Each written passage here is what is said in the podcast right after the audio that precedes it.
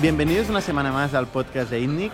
Eh, esta semana estamos con Jordi Romero, eh, CEO de Factorial. ¿Qué yo, tal, Bernat? yo soy Bernard Parrero, CEO de INNIC.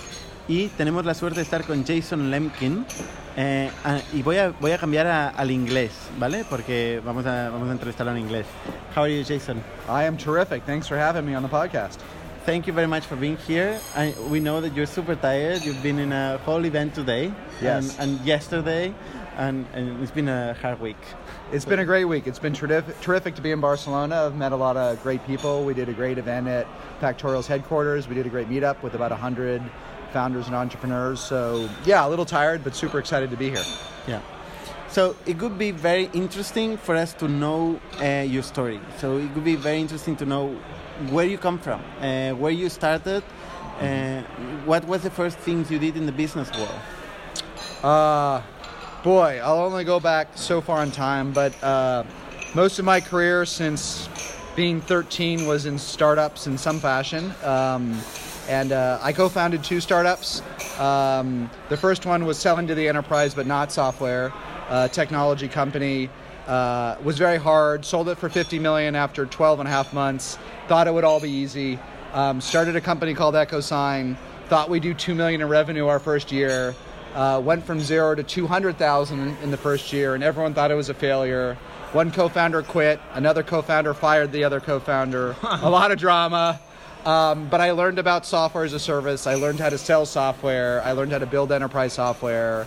Uh, five years later, we had a nine-figure exit to Adobe, um, and I was briefly a senior vice president at Adobe, in charge of all the web business services after selling EchoSign. Uh, and then, um, and then I learned something very profound for software. Uh, I sold my second company right when we were doing a million a month, or 12 million a year, uh, and a million a month, and I didn't know what would happen.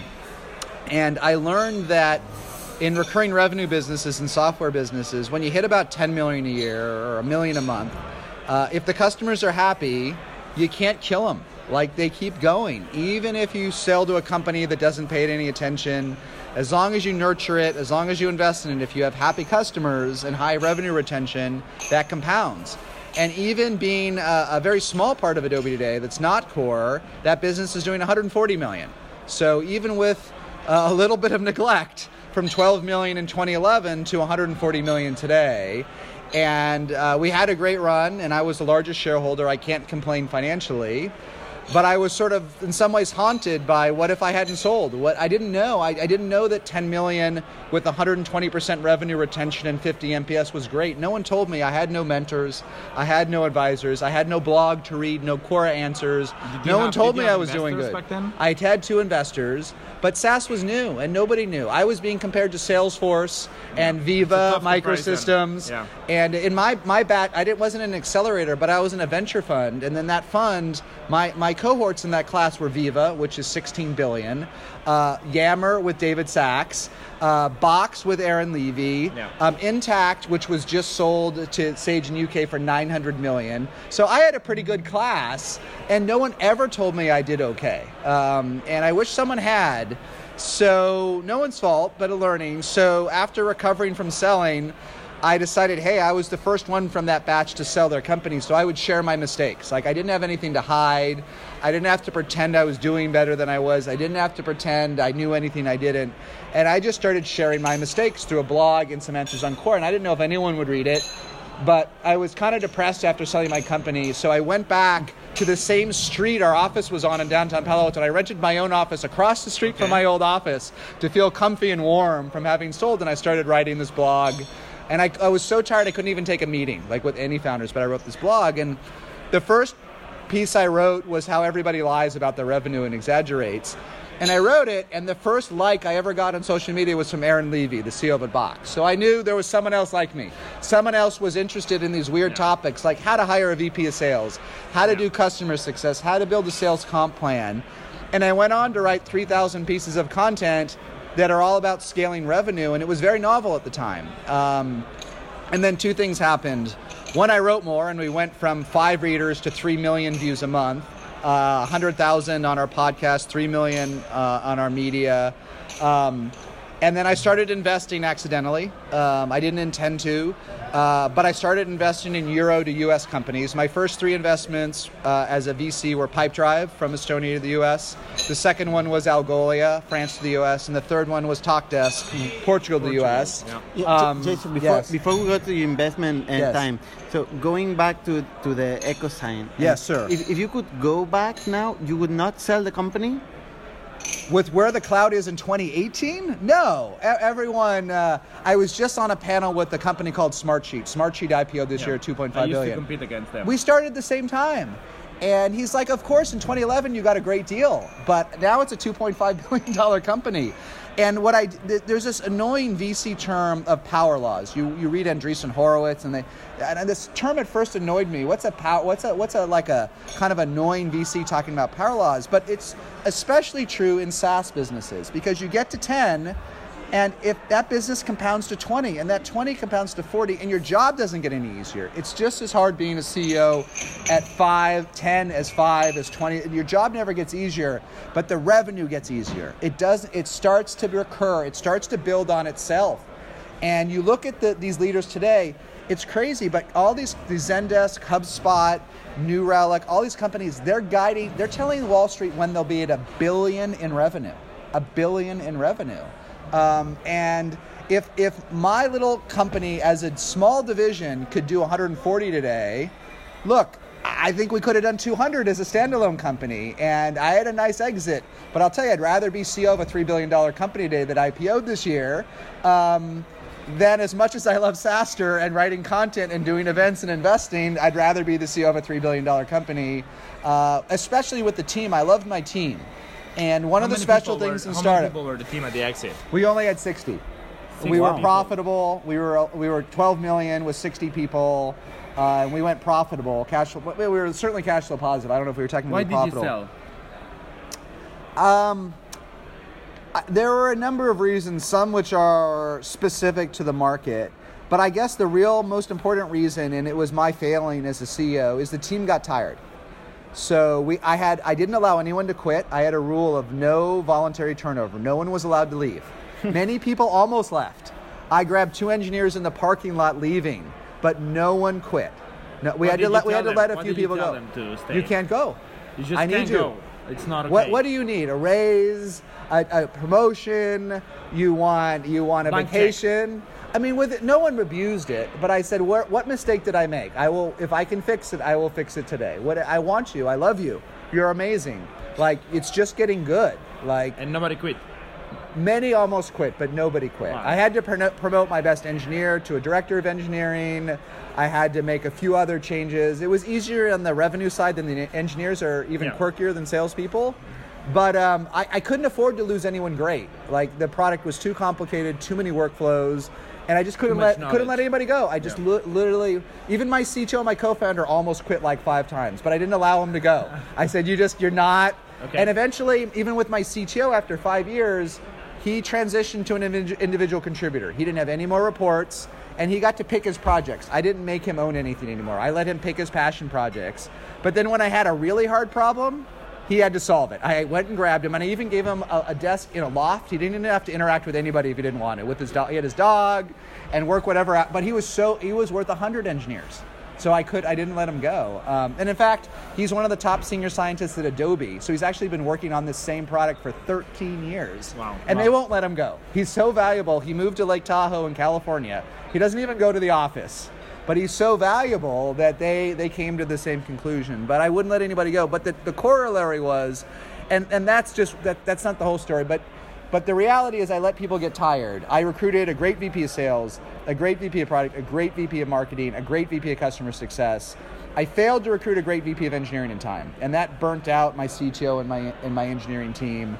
And I was at a phase transition where I had to probably level the team up. Like I had great VPs, but they weren't all going to be the VPs to go from 12 to 50 million. They weren't right. And I didn't want to top people and I didn't want to I'm a slow recruiter and this is why I talk a lot about forcing yourself to spend 20% of your time recruiting because I didn't. I spent 10% of my time recruiting. And so I balanced that with no attrition because if nobody left in theory you could have less attrition. But um but what I needed to do was what I learned is every every team after four years gets tired. I've never found a team in Sa- SaaS that doesn't get because it never gets easier. And so you get tired, and then people quit after five years, even the best people. And what you have to do as a founder, as a CEO, is you have to reboot your company every five years. And I've gone on to interview the best, the Jeff Lawsons from Twilios, the Lew Cirnes from New Relic. And I asked them this question: How often? What do you, uh, um, Peter Gassner from Veeva? They all reboot their company every five years. They reboot it. It doesn't mean the team turns over per se, but you throw everything, all your assumptions out. It's like a tour of duty. I mean, I wasn't in the military, but you have to sign up for a second tour of duty every five years to do it. How do you get people uh, to do that? if I'd known, I wouldn't have sold. I'm still a student of all of this. Um, you find new How- goals. how You find new goals. First of all, the most important thing is to bring in the next level of management. Um, uh, you need a COO. You need people. You ever get a everybody today wants to hire a COO at a million or half million. No, you need it at ten or twenty. Okay. You need someone so that you can you can de-stress your job. That someone can do internal and external. So that's the one that we've all learned that I didn't know at the time we had to do. But but with companies I've worked with, I've I've, I've introduced them. I, I gave Talkdesk its COO, a bunch of other companies.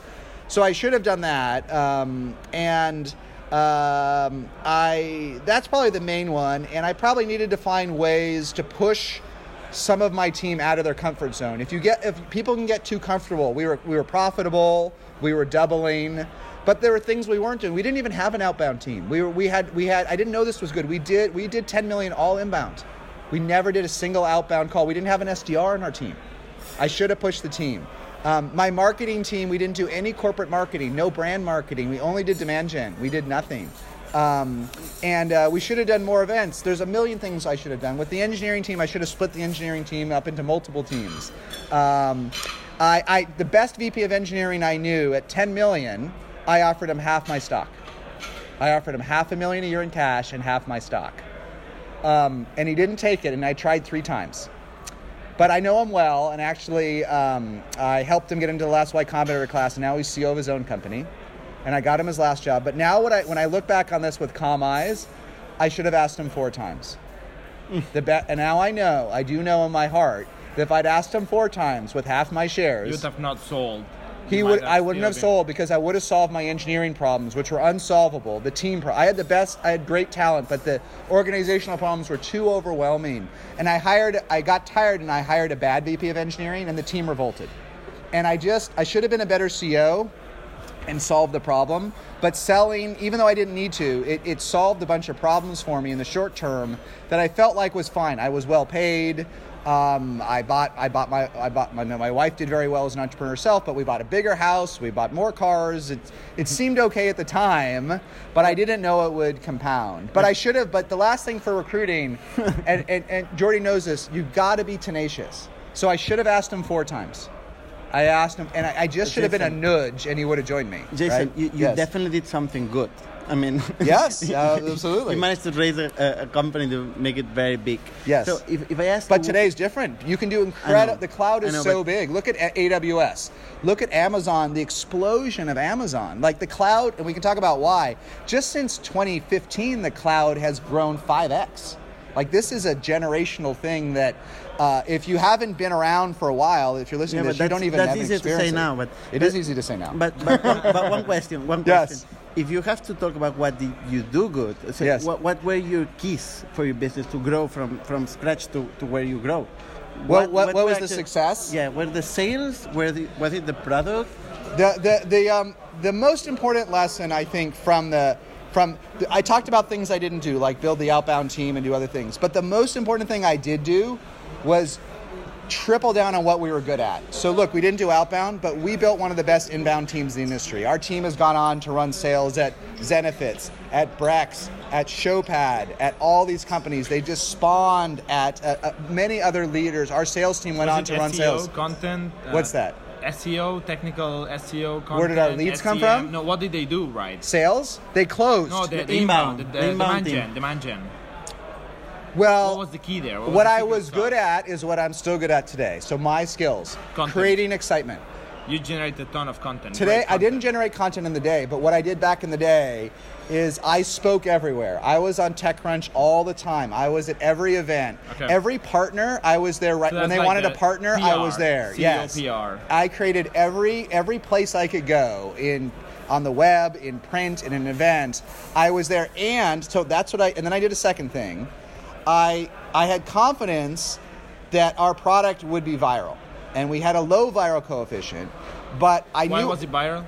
because I send a contract to you and you sign it, and eventually you would sign up for EchoSign or DocuSign because you'd never used the product before. And the ones that had the most impressions got the market. Now DocuSign invested very aggressively in sales and marketing. I did nothing, but we had millions and millions of, of people using our product every month, and the virality was was low. The viral, but but it, and so. In the first year, it sucked. In the first year, it didn't. Yeah. it- we had six users. Six users did not get you six million. Yeah. Six users get you s- one more. But around year three, just word of mouth and virality was enough to grow 80%. When we hit Compound. 4 million, we could go, I, I, did, I did math at 4 million. It was the first time I did the math. I said at 4 million in one year, we could go to 7 with no expense. That, that was word of mouth and virality, what we call word of mouth and virality. I go to 7. And the art was going more than 7, right? So that year we went 4 to 8 something, which was good. Um, but we could have done more if we invested more. But so I was good at excitement, and then I was, I was super like religious about ease of use for the product, and we would win deals for ease of use, so that helped in sales. But it also helped in this viral marketing because our product was the easiest to use product at the time by far. That helps virally. You're going to convert to the product that's easier to use, and and and and and these products, both EchoSign and DocuSign, over time, you have convergent evolution. The products are very similar today, Adobe Sign. But back then, they were very different. And DocuSign was a very powerful product, very sophisticated, um, with great workflows. Ours was rudimentary, and we'd, we'd barely pull off the workflows. So we had to change place, uh, but but we keep on from the same point. Excuse me for the for the cut. So anyhow, so we went from zero to 12 million, burning probably five million dollars. So uh, even by today's standards, that's pretty good for a venture back. There's certainly the Mailchimps of the world that burn nothing, but it was pretty efficient. So the question is, what did we? I'll tell you what we did right, and then what I could have done more. The the, the number one learning from what we did right, which is the advice. It, I give to all founders when they're not sure what to do, which is double down on what works. And it's very frustrating. Everyone wants to grow faster. I have yet to meet a founder that wanted to grow more slower. Right? No one wants to grow slower. They want to grow faster. But um, and and time sometimes moves very slowly as a founder. Like it, it, can be, uh, it, it can feel like it's going to take a year to get anywhere, a quarter to do a release. But um, when you don't know what to do, do what works well uh, because it's better to grow 80% this year and and have some success than to than to not know what to do, burn all your cash and grow 81%. It's not worth it. And people flail around, they try things that don't work, but usually even by half a million in revenue, you have a couple things that work or how'd you get there you're good at outbound you're good at inbound you're good at hustling you're good at content marketing you're good at, at, at facebook ads you're good at something and double down on what works the, the way you get from 1 to 10 most efficiently is by spending 80% of your time on what already worked just getting a little bit better at it so So let me let me Yeah. interrupt you there because you have a lot of great content about how to go from one to ten. yes But I'm sure a lot of our audience is struggling to get to one. getting to one yes So how do you go from 100k to 1 million? Like, what do you think is the There, well, there's one most important thing, right? Um, the most important thing from getting to 100 to a million is to make sure you have enough time. so cash? Maybe it's not just cash; it's the team. The Okay. team will get tired. the The, team will quit. If you get to 100,000 in revenue, okay, um, and Which let- uh, so so zero to 100k is kind of figure out.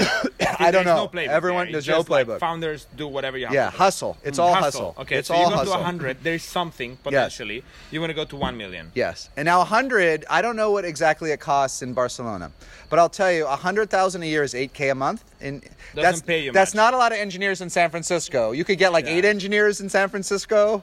No, I mean it's nothing. No. Right? So in one way, it's it's it's miraculous. You have 100 customers, 50, so you have something amazing, but it's not enough, so it's very frustrating. And it usually takes a long time. It, it could take a year. But it's promising, right? You It- kind of feel like It's promising as an outsider, but as an insider, it's not always promising. It can be frustrating, right? Uh, and um, so, yes, you and I, Jordi, we can tell people push on. Like you did something amazing. You, 100,000 in revenue. The last thing the world needs is another software product. There's 500,000 pieces of software. No one's asking for 500,001. No one says I need another another marketing automation solution, another HR solution, another con- no one's saying I need another ticketing solution. No no one has woken up in this morning and said I, need one more CRM. I can guarantee nobody saying No that. one, no one said that. So if you got how to do you push on? How do you 100,000, that's a great. You did something amazing. You you you you birthed something in the world that someone actually wants to buy for real. They're not just your friends and your old boss. So it's amazing, but it's not enough. Yep.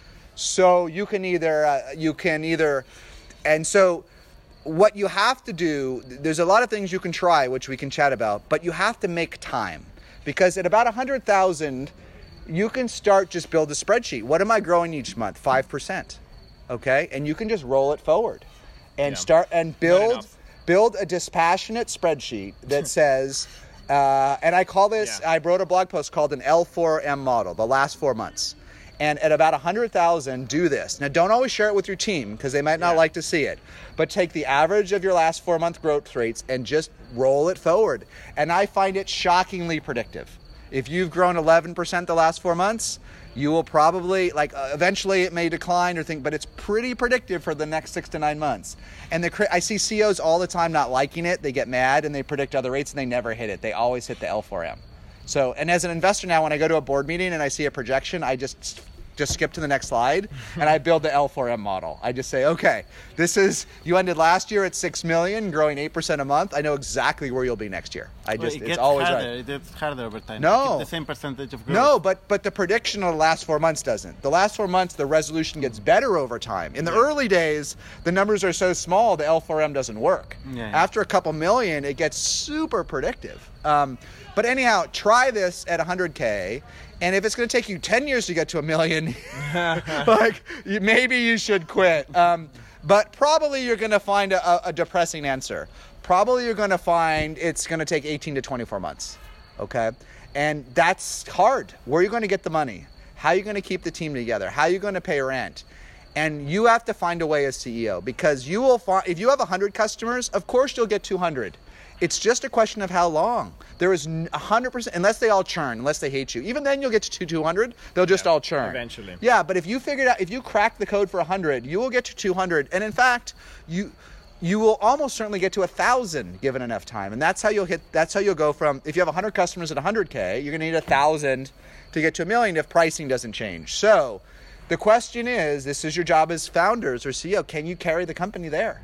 And I went through this myself. What did I do when I realized this, when I built this model? Well, um, first of all, I stopped taking a salary. Second of all, I put half the money I made in my first startup back into the company I made.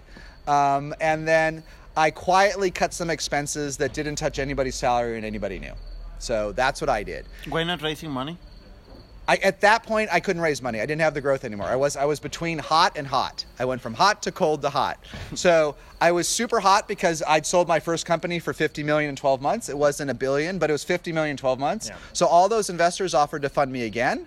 So I raised I raised a couple million dollars. Um, and then I spent all of it, and we got up to you know my one of my co-founders quit, and we were at 300k in revenue. Not not that far from the discussion. ARR. Yeah, ARR, and I had six months of cash left. So I'm like, what am I going to do? Like, it's not nothing, but it's not enough.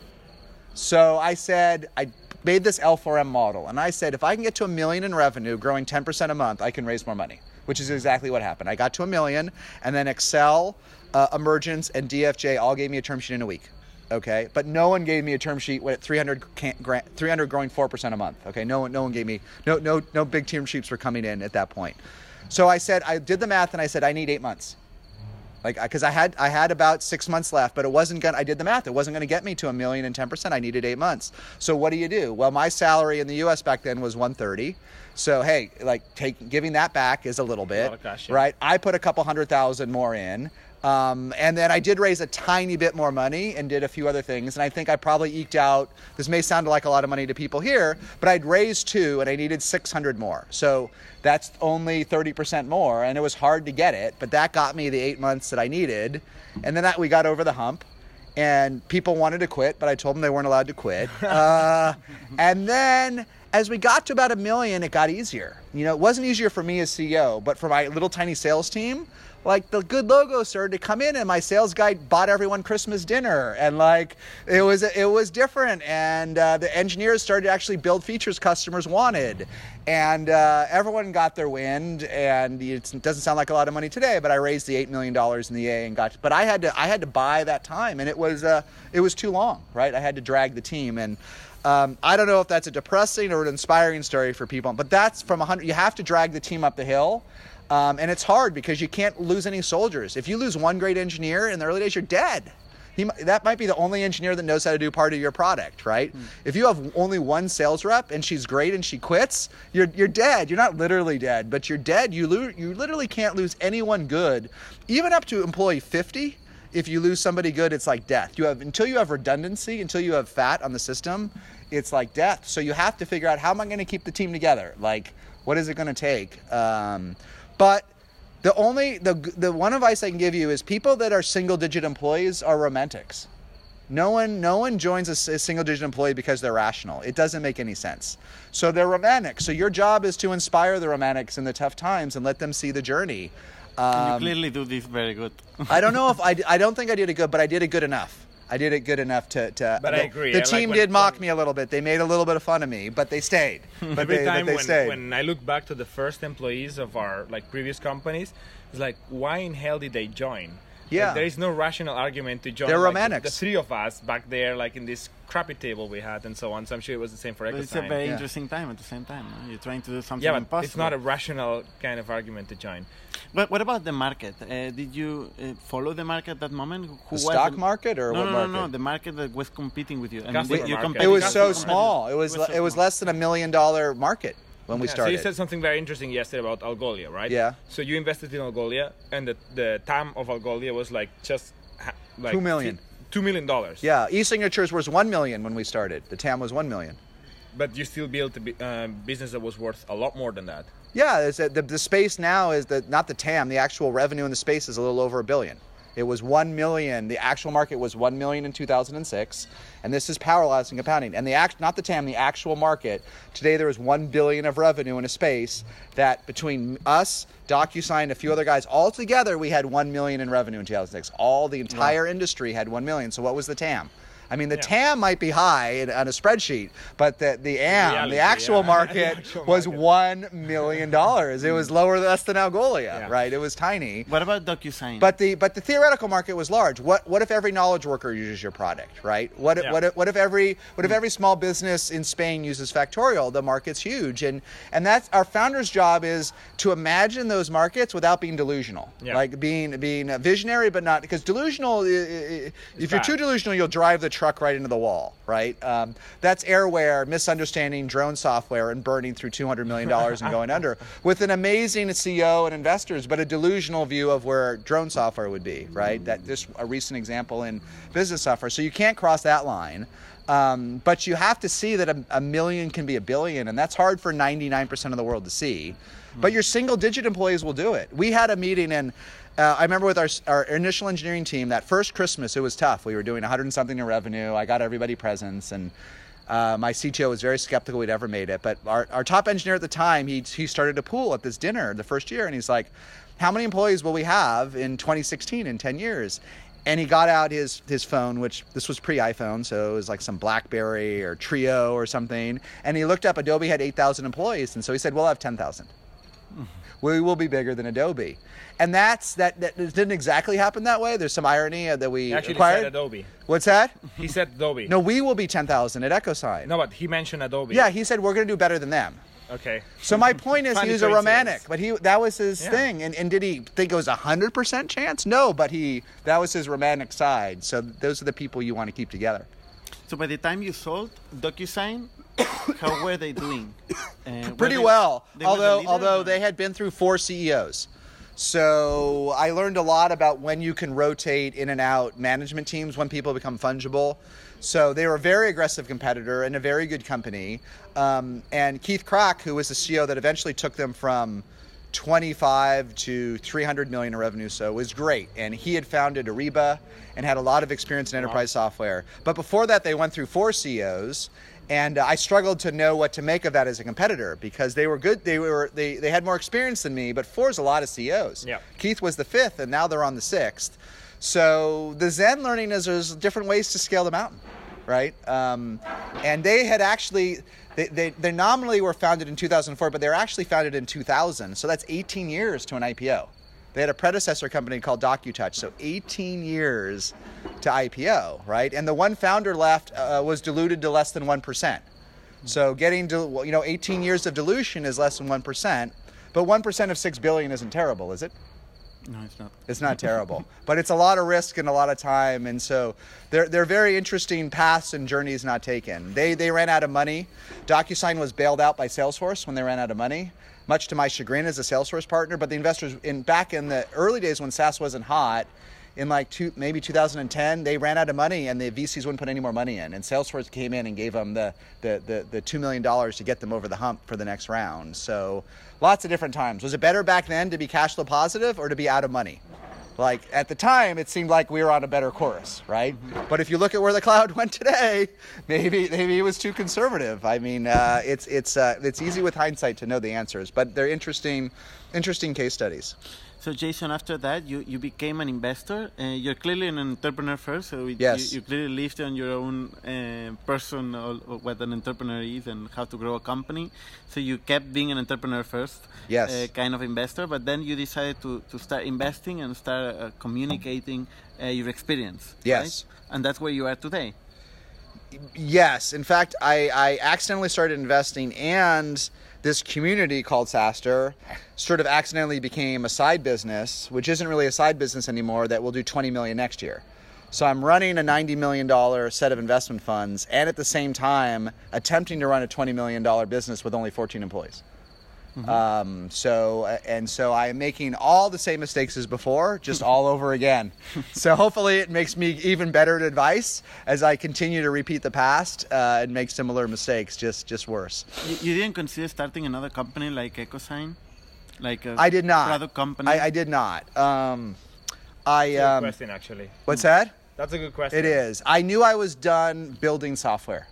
I loved I love parts of building software. I love building the wireframes. I love planning out features and talking about it. I even like the terrible parts of of figuring out technical debt and other things. But um but uh, the I just did not want to manage and build another engineering team again. It wasn't where my passion was. Um, I'm a product guy. I'm not a sales guy, but I, I like You're the science. guy. No, I'm not a sale. I'm not a born, but I like the It's science of said that. You, sales. Like, you have one of the most famous uh, sales books for B2B SaaS companies. and like- I have lots of content on sales, but it's because I'm a student of sales. I don't consider myself a good salesperson. but I on. learned, no, I don't. I'm not a good salesperson, but I learned to have, my, when I hired my, my, my second VP of sales, Brendan, who was the first VP of sales at LinkedIn, that was the first time I'd ever worked with a great VP of sales. And what I learned is an, an incredible respect and sort of love affair with the art of sales. And so I'm not good at it. I'm good at top of the funnel marketing. That's what I'm good at, creating excitement and demand. I'm not. I'm a ter- I was a terrible at sales, and I'm still terrible at it. Um, So but I, but, closer? but I fell in love with people that are good at it. No, I'm a terrible closer. I'm, I'm, I'm horrible. Um, but I, but I, I enjoyed the science of sales more than the science of, so- of building software of engineering. Um, there's a bunch of reasons why, but I said I, I'm not done in life but I am done spending another X years uh, on the technical side of building a product. I would only do it if I had a co-founder that would literally do everything. Um, and I had this in my first That startup. doesn't exist. No, in my first startup, uh, my co-founder co-founder. wouldn't like you to co-found this company. No, my first startup it was actually wonderful. I, my co-founder, she was amazing. Uh, she was my, I guess she was our CTO and head of technology, uh, and she literally was a magician. She managed all of our engineers, all of our issues. I handled customers and such as we had sales, even though I was bad at it. And she, she was just magical, a magical ma- manager, a magical engineer, a magical everything. And I got spoiled. I thought that's the way the world works. Like I could be involved a little bit in product strategy, and then just a magic leader would solve literally all my problems. I helped with recruiting, but she's she's incredible. She was an incredible scientist and engineer. And then when I went to EchoSign, I thought it would be the same, and it was constant conflict, constant arguments, constant bat. I just can't take the battles. Like I, I like a little bit of a.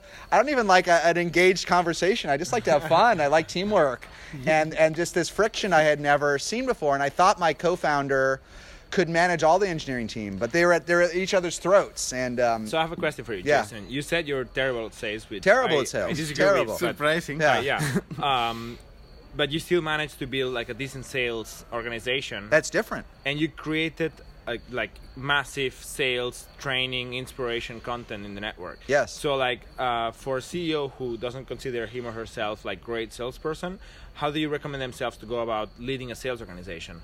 Well, I'm a good example that you can do it. How how about it? First of all, get out of the damn office and go close something. Try. Try. Here's the thing that um, uh, you as a CEO may think that you're not good at sales, and you're probably not good at sales, but you have a superpower. The superpower is your CEO. And you may think because you're the CEO of a five person company that that's nothing. That's not even like being a senior manager at a big tech company, but you're wrong. Customers love to talk to the CEO, they love it. An average manager, an average human being at some company never gets to meet a CEO. And they certainly never have a CEO come to their office. And they certainly have another CEO ask how they can help. It's never happened. And you know what? They don't really care you're a CEO of a five person company. Put it on your business card, put it on your LinkedIn, put it on your email. And those three letters will empower you in a way that you can't you can't imagine. Of course, of course you should have imposter syndrome. And that's why every founder can at least be, and I say I'm bad at sales, but the truth is, what it really means is I'm a mediocre closer and a mediocre opener. I'm, I'm okay for demand gen, but like most CEOs, I'm incredible at the middle. Like, cust- like I, I could figure out all the issues of a sale, and at, at, at a minimum, I could get a, a deal all the way down the pipeline. I just wasn't always great at creating the urgency at the end, playing the games at the end, saying, "Can I please have the deal on December 31st?" Doing the discounting, just the art of sales. I, I just I don't have the passion for it. Uh, I just say, "Please buy." Uh, but but as CEOs, we're all great middlers. We work? all no, but when you know what happens if you pair the CEO with a good salesperson, then magic, Magic happens, happens. yeah, because because you have a great closer, a great middler, and sometimes a great opener. But even with a mediocre opener, a middler and a closer, hmm. magic happens. So so what so so beco- but have confidence as a CEO. You'll at least be a good middler. The more customers you talk to, you will get by 100 customers even 10 customers you'll you'll get pretty good. Um, and then find someone in sales that you love. Here's the hack and the trick to becoming a good sales leader. You don't have to become a great sales leader in the beginning. What you have to become is this middler as this as this evangelist for your product as the guru for your product. You have to find a sales rep that you just totally believe in that you say of all and you're not you've maybe you've never even done sales before but meet try to meet 20 sales reps out there wherever they come from and don't hire the one that had the great experience. Don't hire the one from the great company. Hire the one that you would buy from literally that you would Yeah. buy from. Not that you think a customer that you would buy from because then your superpower as a middler will transfer right over them and, and my magician that i hired this one he actually lived in his brother's garage. He didn't even have uh, his own house at the time uh, he was crazy, but he was a thespian. He was a theater major. Both his parents were doctors. He was super smart, and he loved our product. He loved our product, and I believed in him, and I knew I could give him a lead, and he could close it better than I could. Was he? Did he have a traditional? He had a SaaS background, but it was a very non-traditional. He was not President Circle. He was mid-pack at best, and he was probably too smart to be sales rep number 50. He was too. He would overanalyze everything. You you want to understand the customer's uh, problems? He would like spend 10 hours understanding their problems. Like it was too many. The customers loved him, but maybe 40 minutes was enough for their problems. And 10 hours was was. But it was a perfect match in the early days, and we and he was the wingman. So. I guarantee you, as a CEO, you can find that person. You can find a salesperson that you would buy from, and don't not hire that person. And then when you have two, then you're ready for a head of sales and you're ready to learn the science. So break these things up into steps. Don't get overwhelmed and hire two salespeople you'd buy from, and you will become an expert too. You'll become just as eligible as me by 10 million in revenue. Jason, one last question. If you compare your life as an entrepreneur and your life as an investor, Yes. what do you enjoy more and what does it work more financially? Wow, there's a lot of loaded questions in that. um, That's my kind of question.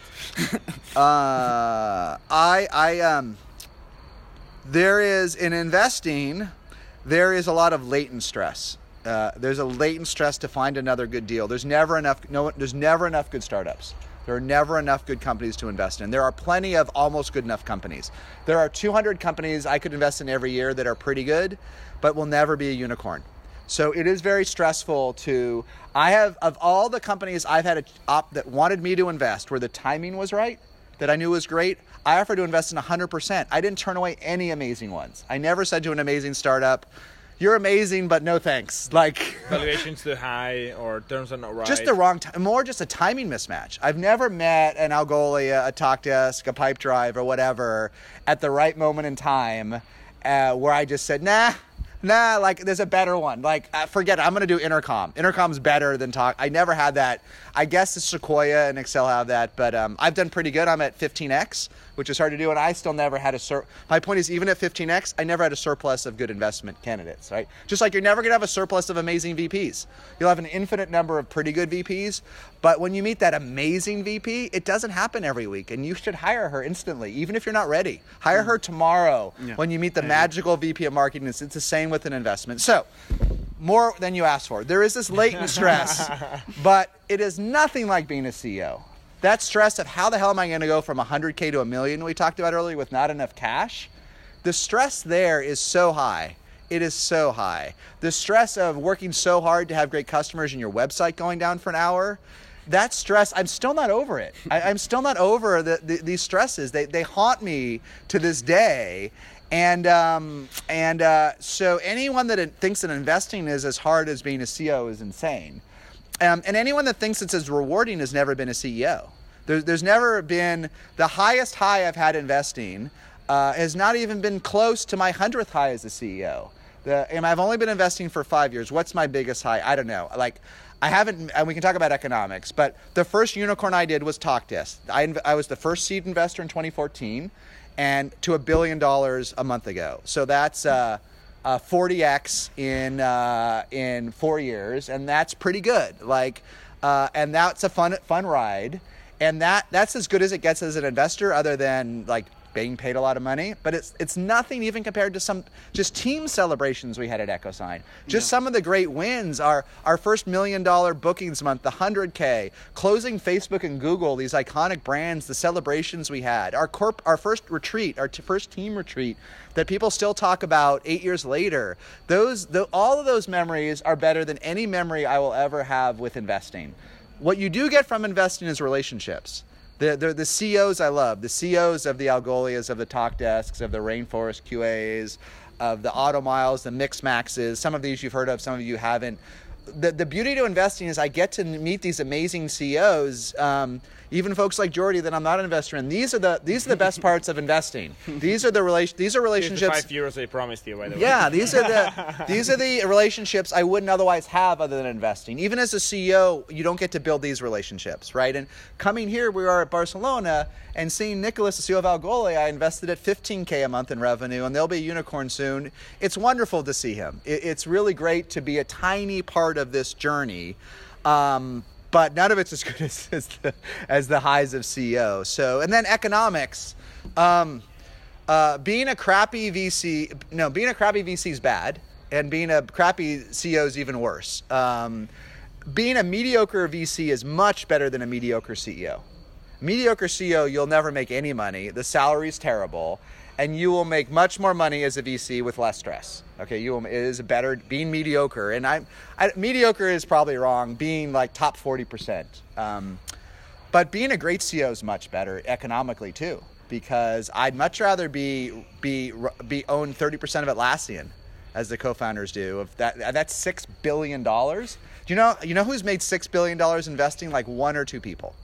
Um, and, and you can't even do it investing. You have to do it post investing. You have to invest in Atlassian, and then all the shares get distributed, and then you hold them for a few more years. But as an investor per se, you could never you could never make that money. If you this sounds, I mean, if it, if it's cathartic, let's say you have a hundred million dollar fund. Uh, top quartile is doubling that money, so you turn 100 into 200. Okay, that's pretty great. So that's 100 in profits. 20% go to the partners. So that's 20 million. But it's over 10 years. So it's actually 2 million a year. Let's say you have four partners. That's 2 million divided by 4, that's $500,000 a year. Now that sounds like a lot of money on this on this, but it's not billionaire money, is it? And that's top quartile, top 25% performance on a $100 million fund. Yeah. Now you get 3 of those funds and that 500k becomes 1.5 million, which sounds like a lot of money. But you just want to know economics. Would you rather sit in some office that with like that's quiet all day long, bickering with your partners and make half a million, maybe, or would you rather have a chance to make tons more and run your own company? Which path, which path do you want to go on? Um, and choo- not everyone can We, choose. we already made right? our choice. We've made the choice. Yeah, well, but most most founders don't You get to be also did. You also VCs. did Most founders don't get to the be VCs, and most VCs can't be founders. They fail. They, they, they fail as founders. So it's it's a fake choice. But if it's cathartic for you, um, not only is the uh, the highs are higher and the lows are lower as a CEO, and the economics are the same. The economics Yeah. are much better as a CEO, a founder, if you crush it. Um, but they're they're worse if you fail. Like Yeah. you fail as a CEO, you make I don't know what you make in in Spain, Negative, but even what's that? Probably negative. Negative. Maybe you make forty thousand euros on average a year, Yeah, and then you're out of a money- job. You put some of your Yeah, money in the and then you're an so, yeah. unemployed failed CEO. Who wants to hire that person? Like, you know what? I've, I've, it's hard. It's hard to get a job as a failed CEO. If you fail in a year, I'll tell you in all seriousness, if you fail in a year, people will hire you. They'll hire you as a VP. It's great. Actually, failed CEO in one year, even a year and a half, like that's you can actually get a good job all, the time. And in fact, a lot of the tech companies in the U.S. love to hire these people. The Ubers, the Airbnbs, they actually specifically look for folks that got somewhere but didn't go far enough, and they make them divisional general managers because it's a great training ground to be a GM. But let's say you're a CEO for four years and failed. Everyone I've met, they're too burnt out. There's too much scar tissue. I meet them, they want to do sales with me, they want to do this, but they can't. Like it's it's warped your brain, right? So the lows are lower and the highs are higher. And so you're crazy to be a founder. You're just crazy to do it. So only do it if you if you truly want to do it. Don't do it for the glory. Don't do it because it sounds cool. It's just too hard. Don't be a entrepreneur. Um, uh, but if you do it, it's it's better than anything else in technology. We definitely know what you're talking about. Do you? Yeah, it- it feels similar. yeah, you had some of it. Yeah. And, and Jason, thank you very much for your experience. Yeah, thanks for all the time. Thanks for having me. Very interesting. Thanks, Pau, for being a hero Yeah. cameraman. Yes. The cold, in the Very good. the night. I like the dark. It gets rid of the wrinkles, adds to the hair. it's a, it's a good look. All Yeah. our listeners, excuse the background noise. We're in Sitges at the Point Nine Capital uh, Founders Meetup. So Yes, with I the guess- best of the best. Yeah, it the best of the best cool, here, quite yeah. cool. Yeah, very good. All right. So, Muchas gracias. Hasta luego.